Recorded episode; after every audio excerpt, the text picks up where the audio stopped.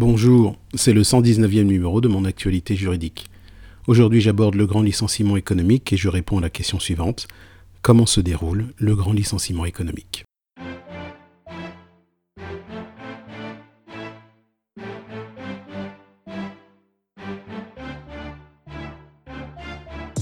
Pour rappel, le grand licenciement économique est celui qui concerne plus de 10 salariés sur une même période de 30 jours.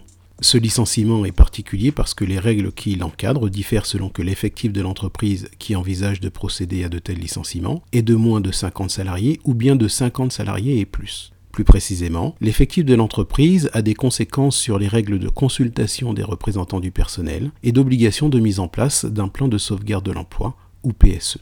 Considérons pour débuter les règles de consultation des représentants du personnel dans le cas d'un licenciement de 10 salariés au plus sur une période de 30 jours, et ce, dans une entreprise dont l'effectif est de moins de 50 salariés.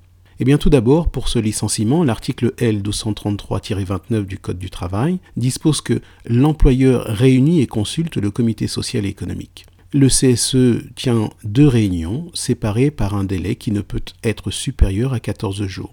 La consultation du CSE a pour but d'apporter tout renseignement utile au projet de licenciement collectif ainsi, l'employeur adresse au CSE avec la convocation à la première réunion les raisons économiques, financières ou techniques du projet de licenciement, le nombre de licenciements envisagés, les catégories professionnelles concernées et les critères proposés pour l'ordre des licenciements, le nombre de salariés, permanents ou non, employés dans l'établissement, le calendrier prévisionnel des licenciements, les mesures de nature économique envisagées et les conséquences des licenciements projetés en matière de santé, de sécurité ou de conditions de travail.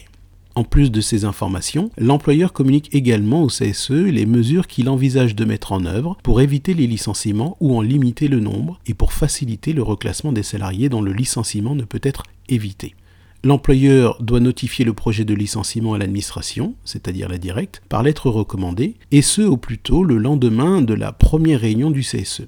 De même, les informations adressées au CSE sont simultanément communiquées à l'administration. Alors, pourquoi la communication de ces informations à l'administration? Eh bien, au terme des articles L1233-53 et L1233-56 du Code du travail, l'administration contrôle le respect par l'employeur de ses obligations vis-à-vis -vis du CSE.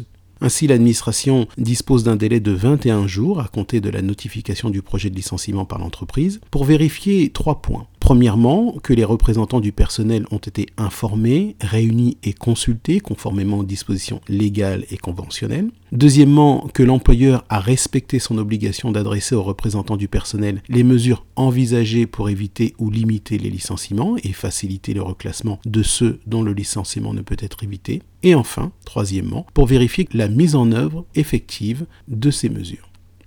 En cas de non-respect de ces obligations par l'employeur, l'administration non seulement relève les irrégularités, mais elle adresse un avis accompagné de ces observations à l'employeur et le CSE en reçoit une copie. L'employeur répond aux observations de l'administration et adresse une copie de sa réponse au CSE. Les lettres de licenciement, chose importante, ne peuvent être adressées avant l'envoi de la réponse de l'employeur. Si tel était le cas, le licenciement serait reporté jusqu'à la date d'envoi de la réponse à l'administration. Toujours au regard du respect de ses obligations par l'employeur, il est à noter qu'un salarié peut saisir le Conseil des prud'hommes en cas de non-respect de la procédure de consultation des représentants du personnel et d'information de l'administration par son employeur. Le salarié pourra demander le paiement d'une indemnité dont le montant sera calculé en fonction du préjudice qu'il aura subi. C'est la fin de ce flash briefing. Demain, nous verrons les règles de consultation des représentants du personnel pour les licenciements de 10 salariés ou plus dans une entreprise dont l'effectif est d'au moins 50 salariés. Très bon début de semaine.